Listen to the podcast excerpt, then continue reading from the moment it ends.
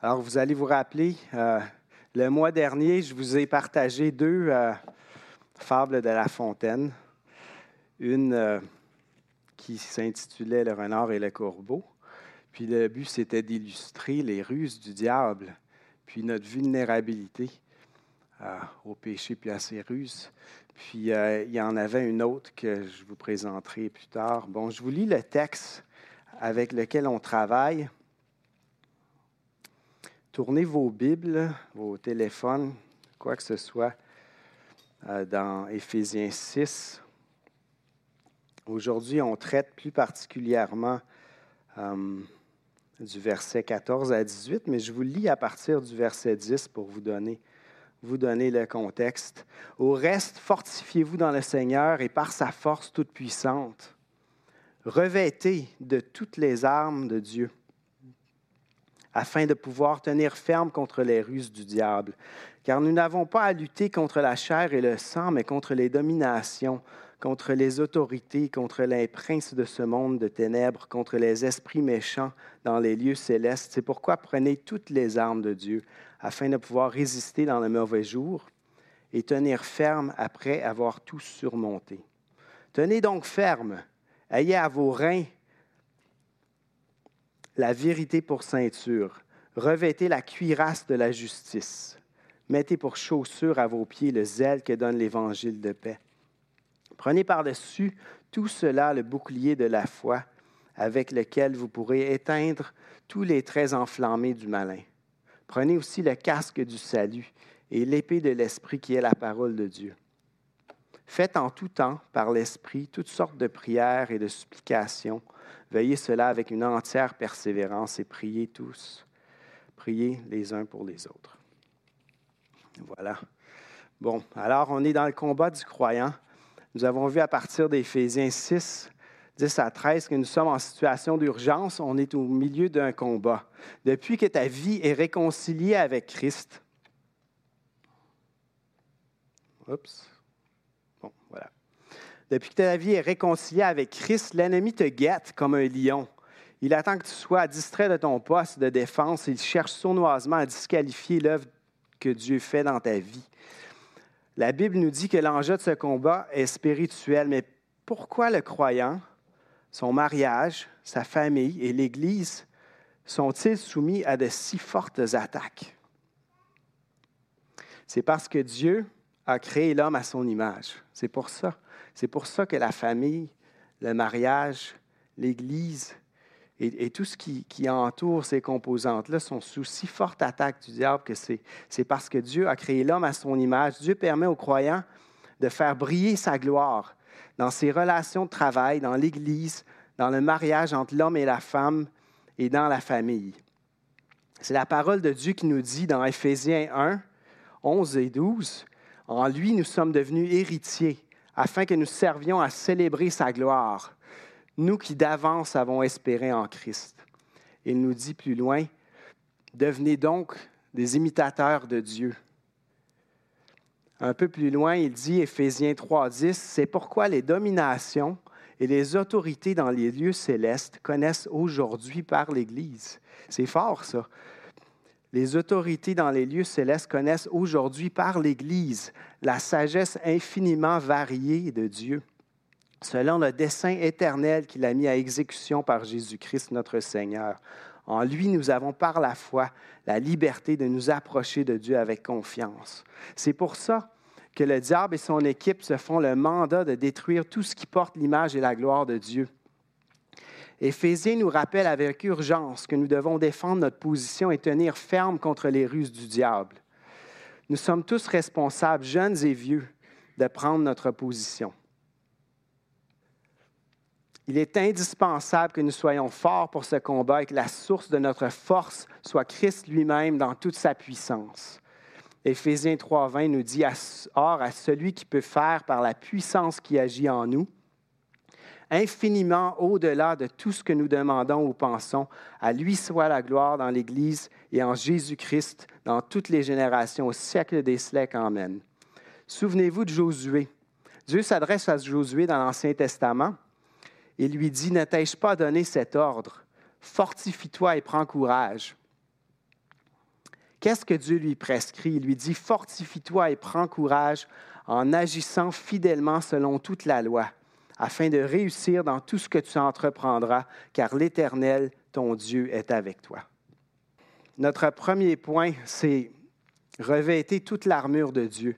L'armure de Dieu est indispensable, l'armure de Dieu est suffisante, puis l'armure de Dieu est personnelle, puis, puis on va traiter ça rapidement. Voilà. Le combat dont la Bible nous parle est spirituel, on en a parlé, contre les puissances du mal.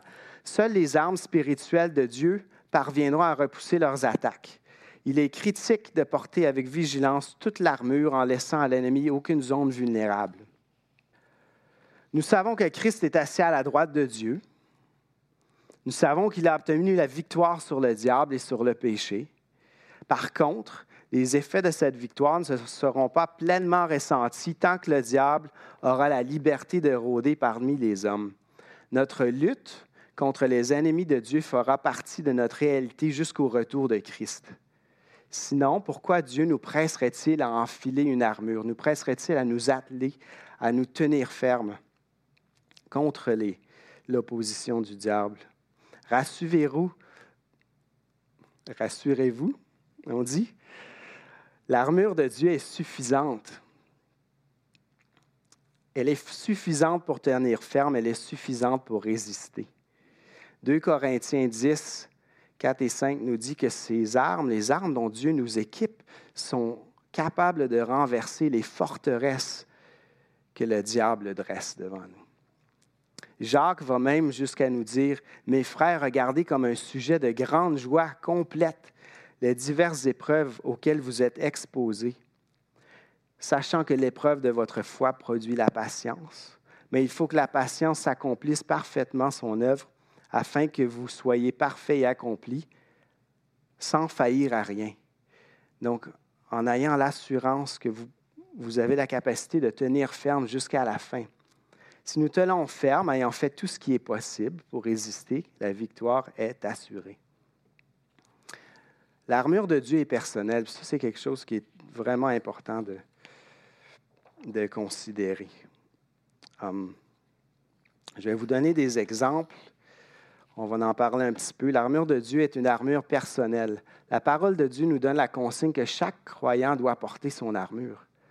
Le port individuel de cette armure, par contre, affecte la collectivité. Si, vous n'êtes pas à votre poste, si votre relation avec Dieu n'est pas soigneusement protégé, n'est pas soigneusement protégé, nourri, pratiqué, alors c'est la collectivité qui en souffre, c'est votre, tempérament qui en souffre.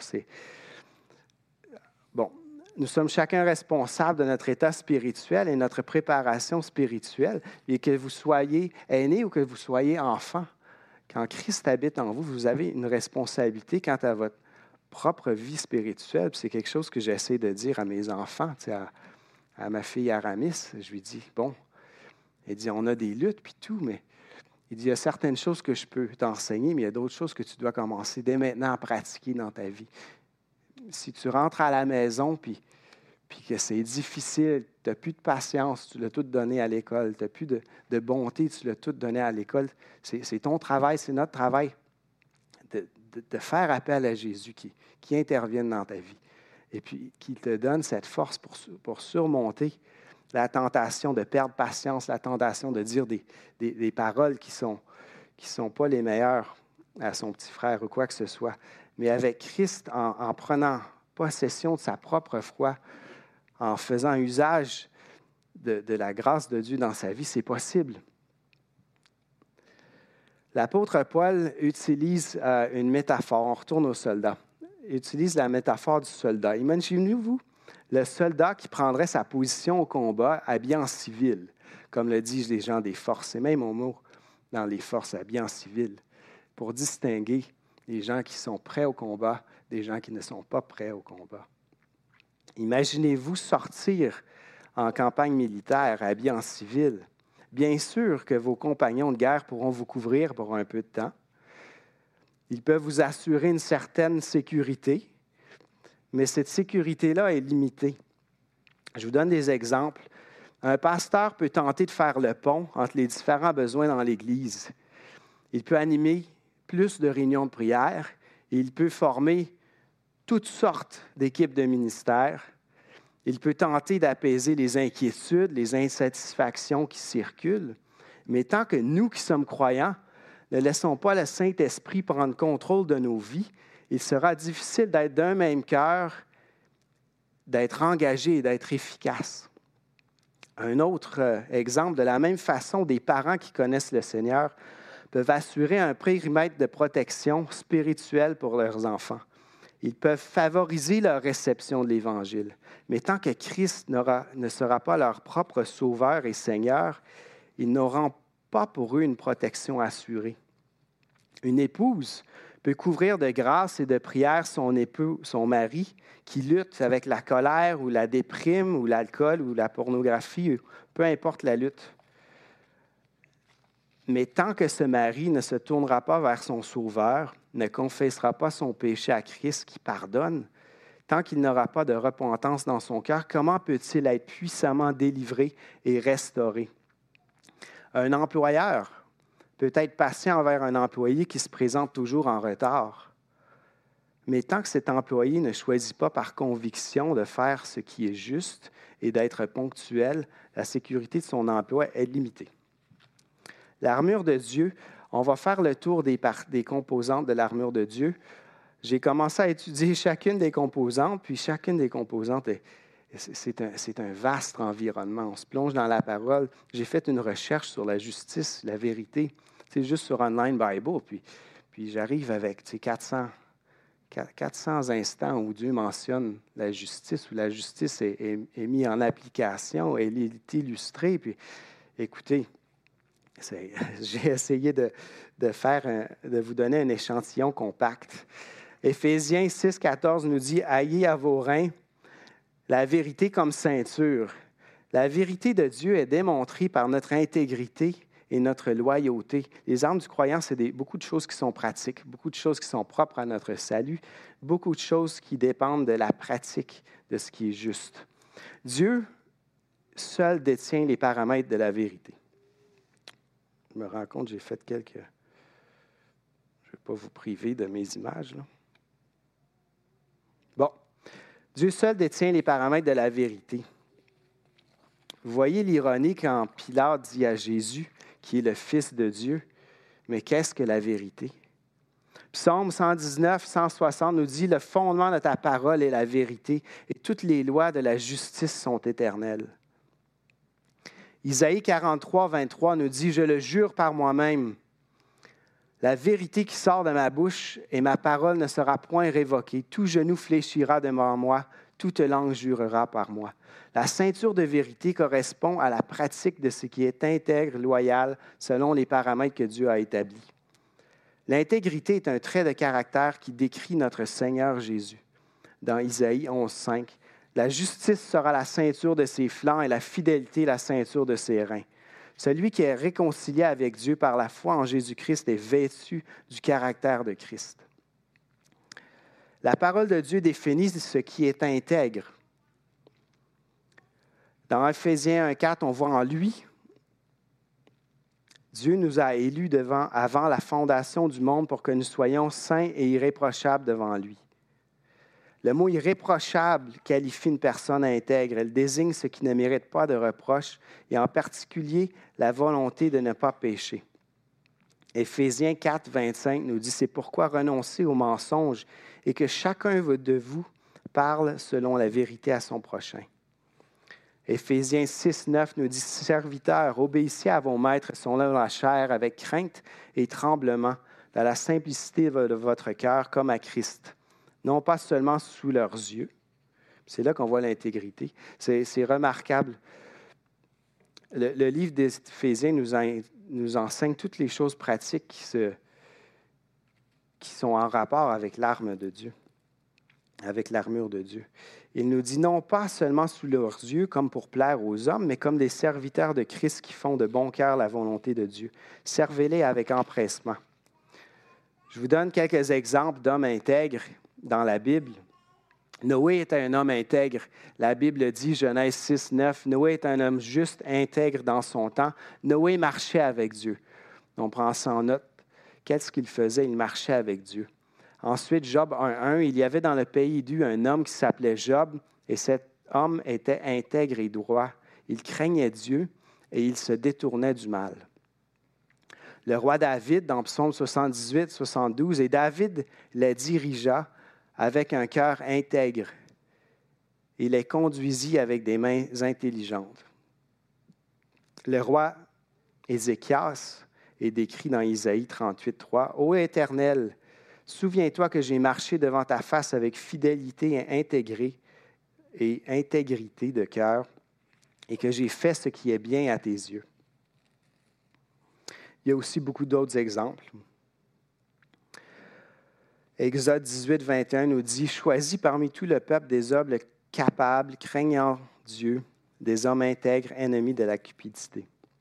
La pratique d'une vie intègre n'admet pas de compromis ou de corruption, de, cesse, de concession ou d'excuses, mais au contraire, elle se détourne du mal. Notre intégrité est mise à l'épreuve souvent lorsque nous sommes à l'abri des regards, comme nous le dévoile Éphésiens 6, 9 non seulement sous leurs yeux comme pour plaire aux hommes, mais comme des serviteurs de Christ qui font de bon cœur la volonté de Dieu. Notre intégrité morale est mise à l'épreuve dans ce que nous regardons, souvent à la télévision, dans les conversations que nous avons au travail.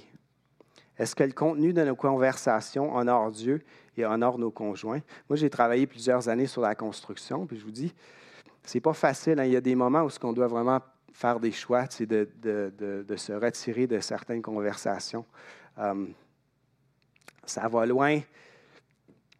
Dans, dans, la décadence, les, les, gens qui ne connaissent pas Dieu, qui n'ont aucun regard pour Dieu, les, les, conversations peuvent aller, aller loin. Puis nous, comme croyants, c'est notre responsabilité de chercher ce qui est juste, puis se retirer un petit peu de, de ce qui dépasse les bornes. Je pense que ça fait partie de la pratique de notre intégrité, c'est de faire une distinction à quoi nous sommes exposés. Notre intégrité est mise à l'épreuve souvent dans, la gestion de nos finances. Puis ça, les finances, c'est un peu tabou, tu sais. On ne s'en parle pas trop les uns les autres. On ne voudrait pas fouiner là où on n'aurait pas d'affaires, mais, moi, je suis plombier, puis ça arrive de se faire demander de faire des job-in. Puis quand je fais une job-in, c'est un petit travail à côté, bon, ben mais qu'est-ce que je fais? Est-ce que je la déclare? Est-ce que je la déclare pas? Puis quelle excuse que j'ai dans mon cœur? Tu sais, je pourrais me dire, bon, mais celle-là, je la déclare pas parce que cette année, là, la neige, là, ils ne l'ont pas déblayée. Tu pourquoi que je paierais ces taxes-là? Tu sais, pour déblayer la neige, ils n'ont pas passé, ils ont passé deux fois dans l'hiver. C'est là que notre intégrité est mise à l'épreuve. Notre loyauté les uns envers les autres est mise à l'épreuve lorsque survient des conflits dans nos relations.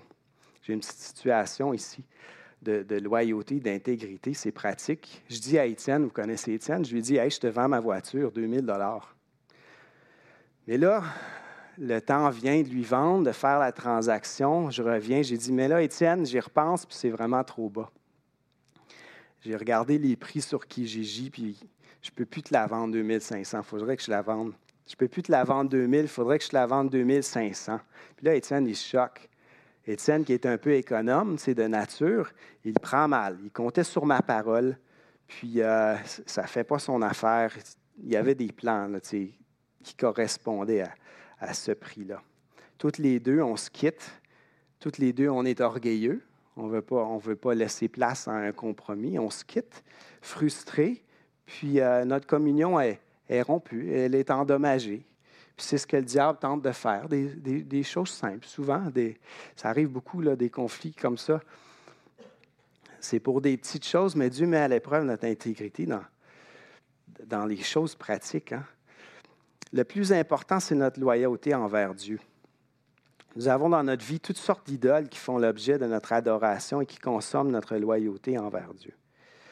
On voit dans Josué 24, 14, Maintenant craignez l'Éternel et servez-le avec intégrité et fidélité.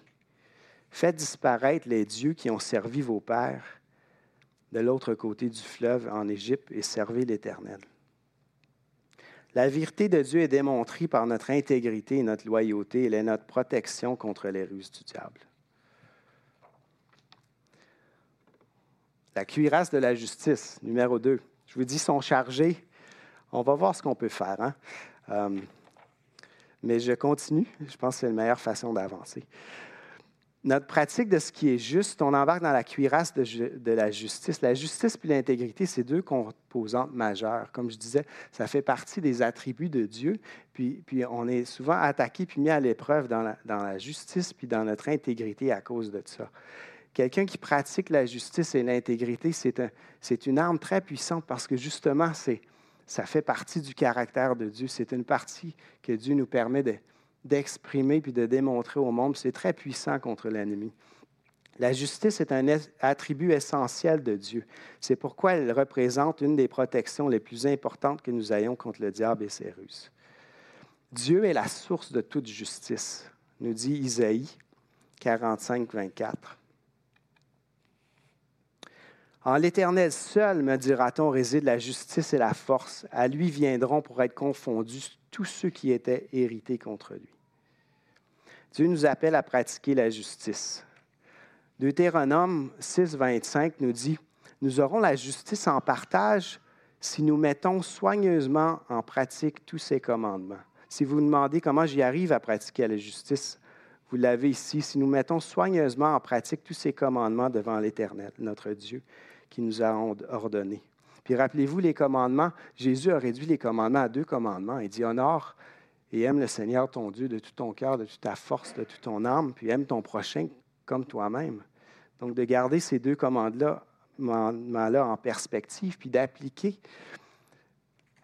un amour pour Dieu puis un amour pour les autres, c'est vraiment une bonne direction. Michée 6.8 nous dit, on t'a fait connaître aux hommes ce qui est bien ce que l'Éternel demande de toi, c'est que tu pratiques la justice, que tu aimes la miséricorde et que tu marches humblement avec ton Dieu. Proverbe 21, 3 nous dit, la pratique de la justice et de l'équité, voilà ce que l'Éternel préfère au sacrifice. Dieu nous instruit comment pratiquer la justice. Éphésiens 4, 28 nous dit, que celui qui dérobait ne dérobe plus, mais plutôt qu'il travaille en faisant de ses mains ce qui est bien. C'est une chose. Pour avoir de quoi donner à celui qui est dans le besoin. Deuxième chose. Je vous donne euh, une histoire, c'est une histoire qui m'a marqué. Émilie et moi, on habitait dans l'Ouest, en Alberta. Bien souvent, on allait à Edmonton euh, pour marcher. Il y a une rue qui s'appelle White Ave, c'est une rue du centre-ville beaucoup de boutiques, beaucoup de beaux restaurants. Puis il y a beaucoup aussi d'itinérants sur la rue. Puis euh, moi, je me suis toujours mis un petit peu en, défensive des itinérants, parce que, parce que j'aime pas la confrontation. Puis quand quelqu'un vient puis, me demande quelque chose, souvent, mon, ma personnalité va un peu sur la défensive. Donc, je, me prépare souvent à résister une demande. Puis, puis euh, Émilie et moi, on marchait, on traversait une, rue, puis il y avait une femme, puis il y avait un homme, puis un homme avec les cheveux très, très ébouriffés, un homme qui vivait probablement dans la rue, une grande barbe très ébouriffée. Puis, puis je, me suis, je me suis vraiment tenu dans mes pas, je ne les ai pas regardés, j'ai marché tout droit, puis la femme m'a interpellé, elle avait une demande à faire. Puis je l'ai complètement ignorée. Puis euh, la femme, elle nous dit à moi et Émilie, elle dit, êtes-vous obligé de nous ignorer?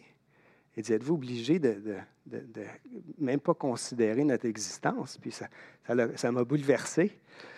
Euh, c'est comme, la parole de Dieu nous dit, parfois, je ne sais pas dans ce cas-ci, mais parfois, on a à servir, puis on servira même des anges dans notre service. Il y aura des gens qu'on aura accueillis puis servis, puis ça aura été des, personnes que Dieu aura, placées pour, pour qu'on puisse bénir. Puis ça m'a bouleversé. Puis à, partir de ce moment-là, je me suis dit, à chaque fois que j'irai au centre-ville, je préparais, je me préparais de l'argent, je me préparais du change. J'ai tout le temps une excuse, là, ah, ben j'ai juste un vin dans mes poches, ben, je ne suis pas pour donner un vin. Ça n'aurait pas de sens, ça serait trop. Mais, mais c'est pas trop. Mais euh, à partir de ce moment-là, je me suis dit, à chaque fois que je vais au centre-ville, à chaque fois que j'ai l'occasion de rencontrer un itinérant, peut-être que j'aurai 4-5 dollars, peut-être que j'aurai quelque chose que Dieu met à cœur, puis que, quand viendra le monsieur ébouriffé avec la grosse barbe, quand il viendra m'adresser la parole, je pourrais lui dire, oui, justement, justement, j'ai préparé pour toi quelque chose. Aimerais-tu recevoir? Ce n'est pas grand-chose. Il dit, mais c'est ça.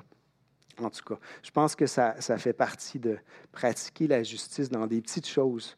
Puis, euh, selon notre contexte, il y a différentes possibilités de le faire.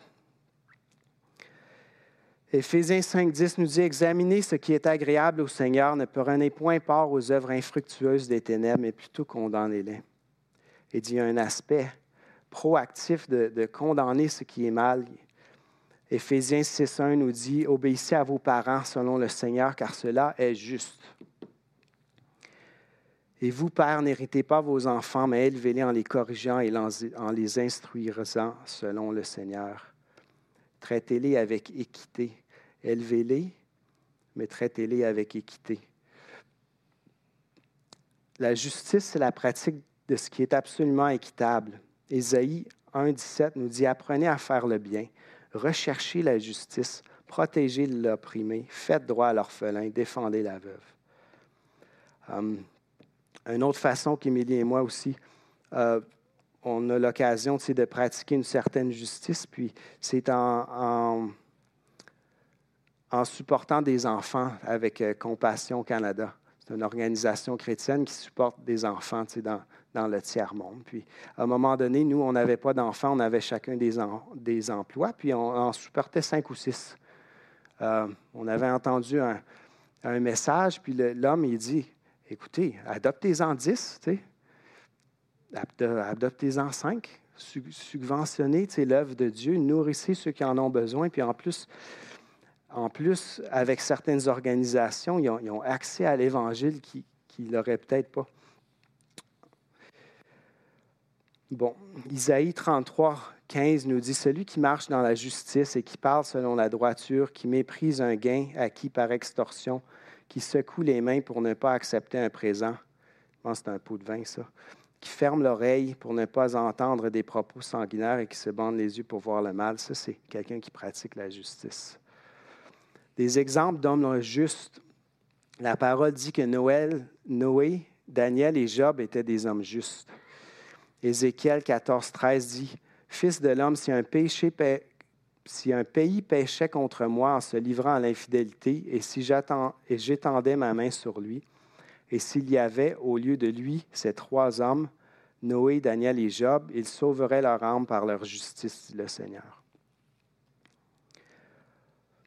On arrive dans le temps de Noël, puis euh, la parole nous présente euh, un homme juste, Joseph, Joseph de Bethléem. Le passage nous dit, voici de quelle manière arriva la naissance de Jésus-Christ. Marie, sa mère, était fiancée à Joseph. Or, avant qu'ils aient habité ensemble, elle se trouva enceinte par l'action du Saint-Esprit. C'était un problème dans ce temps-là. C'était quand même un problème, une jeune fille qui se retrouvait enceinte. Puis on, s'entend même de nos jours, si, si ma fille m'arrivait et me disait que c'est l'action du Saint-Esprit, je lui disais, oui, oui. Mais dans ce cas-ci, c'était réellement l'action du Saint-Esprit. Joseph, son fiancé, qui était un homme juste et qui ne voulait pas l'exposer au déshonneur, se proposa de rompre secrètement avec elle. À son réveil, Joseph fit ce que l'ange du Seigneur lui avait ordonné. Il prit sa femme chez lui sous sa protection. Mais il n'eut pas de relation conjugale avec elle jusqu'à ce qu'elle ait mis au monde son fils. Jésus écouta la parole de Dieu. Joseph, il prit Marie sous sa protection. Marie était une jeune femme de 14 à 16 ans, enceinte, probablement bouleversée, vulnérable au rejet et à la moquerie et au légalisme juif. La loi juive permettait qu'il la lapide. Pour, pour une situation comme ça, une jeune fille dans un couple qui tombe enceinte, peut-être toutes les deux, aurait pu être lapidée. La loi juive était sévère, donc il y avait, il y avait des recours à ce qu'elle soit même lapidée. Mais Joseph, un homme juste, qui ne voulait pas l'exposer au déshonneur, l'a pris sous son aile, l'a pris sous sa protection, selon ce que Dieu lui avait dit. Puis ça, c'est un exemple de justice remarquable. Puis, la justice de Dieu est révélée et prend toute son ampleur. Je vous ai donné des exemples de, de la justice qu'on se fait un peu les uns les autres, la pratique de l'équité les uns envers les autres entre humains. Mais la justice de Dieu est révélée et prend toute son ampleur en Jésus-Christ. Isaïe 56.1 nous dit, Ainsi parle l'Éternel, observez ce qui est droit, pratiquez ce qui est juste, car mon salut ne tardera pas à venir et ma justice à se manifester. Isaïe 32, 17 nous dit, L'œuvre de la justice sera la paix et le fruit de la justice le repos et la sécurité pour toujours. La cuirasse de la justice, elle implique notre justification devant Dieu. Éphésiens 2.1 nous dit, Vous qui étiez morts par vos offenses et vos péchés, c'est ce qui était juste. la mort pour nos péchés, c'est ce qui était juste. Mais Dieu a renversé les choses parce qu'il nous aime. Il a fait porter sur son Fils Jésus nos péchés et il est mort. Jésus a subi la justice de Dieu. Jésus était Dieu et il était sans faute. Sa mort a satisfait la justice de Dieu. Et Dieu prit plaisir à ressusciter son Fils des morts et à lever la condamnation pour nos péchés. Ainsi, Romains 8 nous le dit, il n'y a plus de condamnation pour ceux qui sont en Jésus-Christ. La cuirasse de la justice, c'est notre pratique de la justice et c'est notre possession de la justice de Dieu en Jésus-Christ. Éphésiens 3.12 nous dit, En lui, nous avons par la foi la liberté de nous approcher de Dieu avec confiance. je saute une page. Bon, les chaussures de l'Évangile. On est rendu au numéro 3. On va avancer un petit peu plus vite. Il dit Mettez pour chaussure le zèle que donne l'Évangile. Il y a différentes choses d'approcher la chaussure. Bon, moi, j'en ai choisi une. Puis à la dernière minute dans mes études, me suis rendu compte qu'il y a une diversion d'opinion, mais c'est peut-être les deux même. C'est peut-être euh, certains, certains disent que le zèle de l'Évangile, c'est vraiment notre, notre, notre enthousiasme, notre activité à annoncer l'Évangile euh, sous la forme d'évangélisation, de proclamation de la parole de Dieu. Puis, puis c'est, ben, très possible que ce soit les deux. L'autre idée, c'est que, c'est que l'emphase est sur l'Évangile de paix, comme quoi que l'Évangile veut dire bonne nouvelle. La bonne nouvelle, c'est que nous sommes réconciliés et que nous sommes pardonnés de nos péchés. Nous appartenons à Christ et en Christ, il n'y a rien qui peut nous séparer de lui. Donc, c'est cette assurance, c'est cette fermeté que nous avons par l'Évangile. C'est, euh, on peut prendre une certaine illustration de la chaussure romaine, c'est du soldat. On disait que c'était une genre de botte rigide munie avec des crampons. Puis l'objectif de cette chaussure, c'était d'avoir une prise solide sur le sol. Puis, euh, Paul aurait utilisé cette illustration-là pour, pour nous euh, illustrer cette emprise solide sur le sol que nous avons à cause de l'Évangile, à cause de notre réconciliation avec Christ, à cause du pardon de nos péchés. Éphésiens 1, 5 nous dit, En lui nous avons la rédemption par son sang, le pardon des péchés par la richesse de sa grâce. Éphésiens 1.13 nous lui dit, En lui, vous aussi, après avoir entendu la parole de vérité, l'évangile de votre salut, en lui, vous avez cru et vous avez été scellés du Saint-Esprit. Donc, c'est l'idée de, sécurité et de permanence dans, dans cet aspect-là de l'évangile de paix de la chaussure.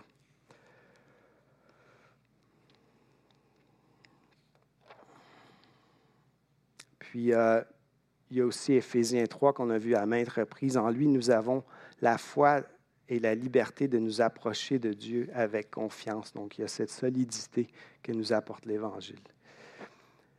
Quelqu'un qui n'est pas en paix avec Dieu peut de l'extérieur chercher à pratiquer la justice et agir avec vérité puis intégrité, c'est sûr.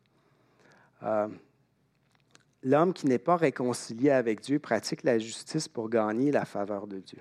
Mais la parole de Dieu nous dit Or, sans la foi, il est impossible de lui être agréable, car il faut que celui qui s'approche de Dieu croit que Dieu existe et qu'il est le rémunérateur de ceux qui le cherchent. Éphésiens 2.9 nous dit, c'est par la grâce que vous êtes sauvés par le moyen de la foi. Et cela ne vient pas de vous, c'est le don de Dieu. Ce n'est point par les œuvres afin que personne ne se glorifie. On passe au bouclier de la foi. Prenez par-dessus tout le bouclier de la foi pour éteindre tous les traits enflammés. Notre foi nous sert de bouclier. Nous devons pratiquer une foi qui a de la perspective, une foi qui est fondée dans la connaissance des promesses de Dieu et dans la connaissance de son caractère. Une foi résolue en Dieu a une assurance et une conviction des choses qu'on ne voit pas, mais des choses qui sont espérées. On revient souvent à Abraham. La parole nous dit, c'est par la foi qu'Abraham offrit Isaac lorsqu'il fut mis à l'épreuve et qu'il offrit son fils unique, lui qui avait reçu les promesses. Il pensait que Dieu est puissant même pour le ressusciter des morts. Alors il a agi avec obéissance en sachant que, que Dieu pouvait même ressusciter son fils. Si Abraham avait, avait même à sacrifier son fils à lui enlever la vie à cause, à cause de ce que l'Éternel lui avait dit. Dieu était puissant même pour le ressusciter des morts parce que ses promesses, Dieu garde ses promesses. Les flèches enflammées du diable sont toutes sortes d'accusations qui brûlent notre conscience, toutes sortes de pensées incontrôlées, de doutes, de désobéissance, de rébellion, de convoitise. Puis il y a toujours le diable qui est là pour nous dire Dieu a-t-il vraiment dit? Puis ça, c'est les, flèches enflammées hein, qui nous arrivent, puis qui brûlent, puis qui nous. Si on n'y résiste pas, qui peuvent, nous, nous envenimer vraiment. Mais qu'est-ce que Dieu nous dit? Il nous dit que Christ est exalté, assis à la droite de Dieu, et dit que nous sommes sauvés par sa grâce. Nous avons accès à Dieu par lui et nous avons son Saint-Esprit en nous. Nous sommes ses enfants d'adoption, nous sommes ses héritiers. Nous avons le Saint-Esprit dans notre cœur en gage de notre héritage céleste. Allons au casque du salut. Le soldat qui porte son casque est en bataille et se bat pour la victoire. Le casque du salut, c'est l'espérance que nous sommes entrés dans la victoire de Christ. Le casque protège notre tête. Nous pouvons résister le diable sans lui laisser semer le doute dans notre esprit quant à la certitude de notre salut. Notre salut en Christ est certain et la victoire de Christ sur l'ennemi est accomplie. Nous pouvons tenir ferme sans crainte.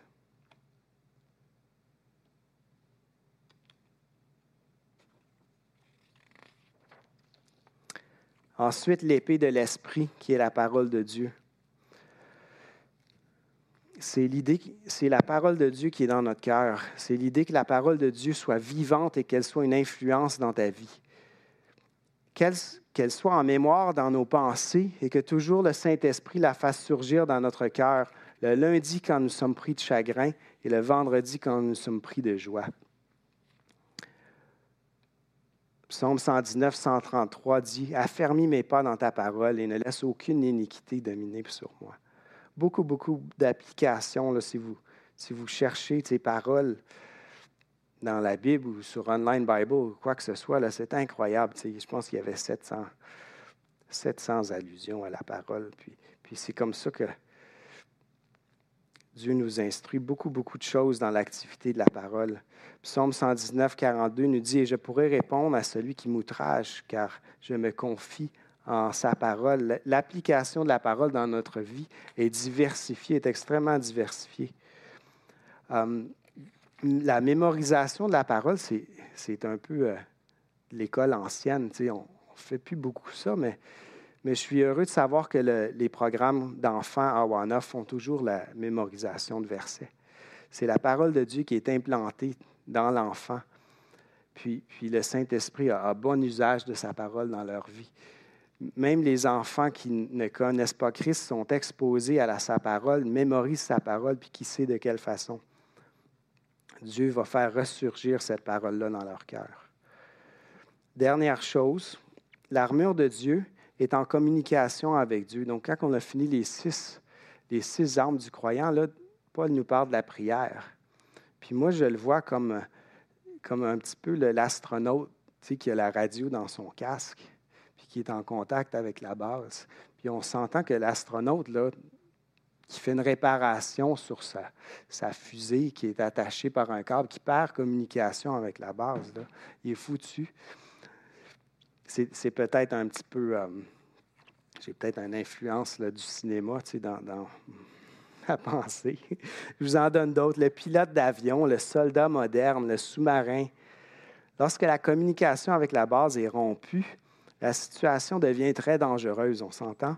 Cette personne devient très vulnérable. C'est la même chose avec la prière. Vous devez être en constante communication avec la base.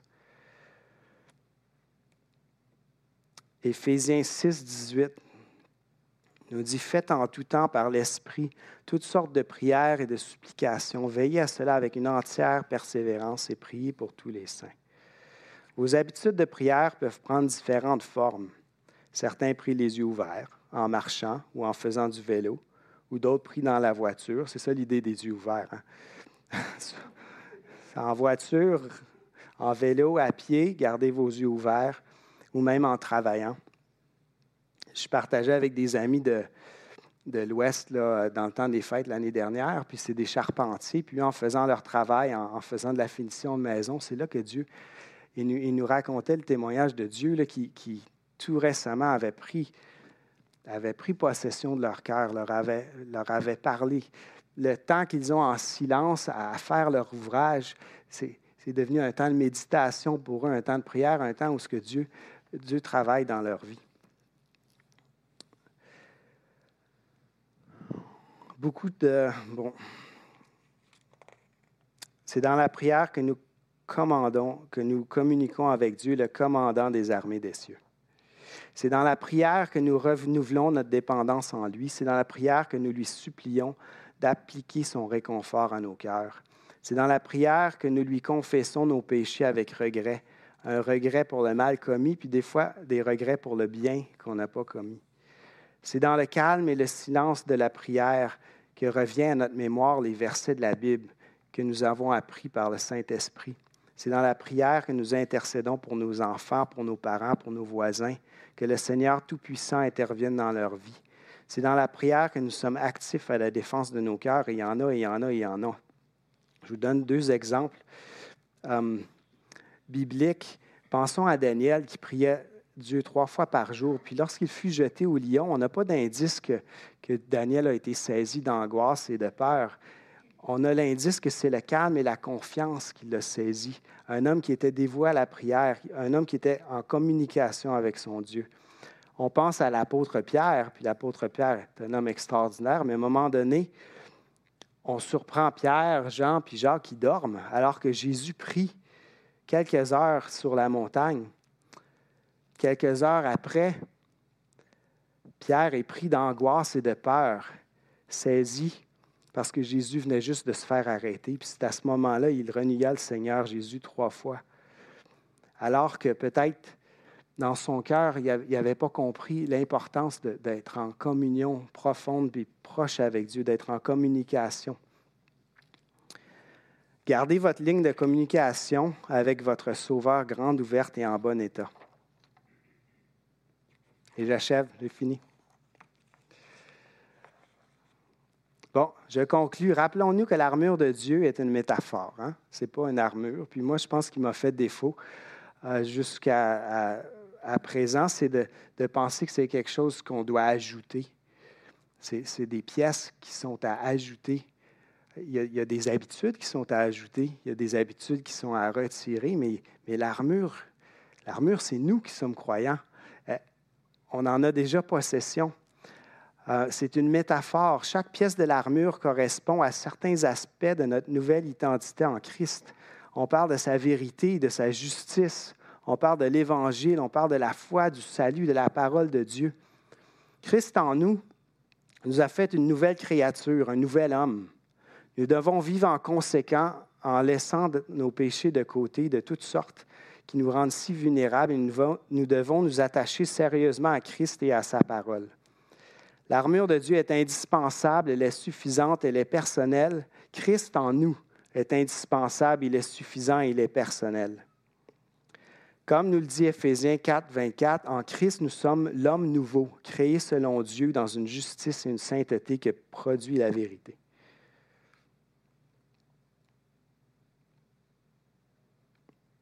Je vous mets juste ça en grand écran, je ne sais pas si Paul, pour que vous le voyez. Posez-vous la question, êtes-vous intègre et loyal selon la vérité de Christ? Pratiquez-vous ce qui est juste et équitable? Êtes-vous en paix avec Dieu? Je parlais de ça avec Marc tantôt. Marc me disait, le casque du salut, il dit, sans le casque, là, vraiment, il n'y a rien d'autre qui tient. Il dit, tant que vous n'êtes pas réconcilié avec Christ, l'activité de Dieu dans votre vie est absolument limitée. Son pardon, son... Êtes-vous en paix avec Dieu? Avez-vous une foi inébranlable que Dieu tient ses promesses? Placez-vous votre espérance dans le salut que vous possédez? Il y a une grosse faute ici, je ne sais pas si elle est là-bas. Euh, placez-vous votre espérance dans le salut que vous possédez et dans la victoire de Christ? Connaissez-vous la parole de Dieu? Aimez-vous sa parole? Elle est efficace dans vos cœurs par le Saint-Esprit qui habite en vous. Laissons la puissance de Christ agir en nous. Sa victoire totale sur l'ennemi est notre victoire. Christ est assis dans les cieux à la droite de Dieu. Il a le pouvoir sur toutes les puissances. Et il garde avec intérêt son image et sa gloire, dont il a couvert ses enfants, nos mariages et son Église. Alors c'est ça. J'ai pris beaucoup de temps. Merci beaucoup. Pensez à ça comme ça. Euh, on se retire peut-être de la métaphore de l'armure, puis on s'attache à Christ on, prend possession du salut qu'il nous a donné, puis de, les composantes qui vont rendre notre salut actif et, euh, à, la, défense de, ce que Dieu fait. Merci.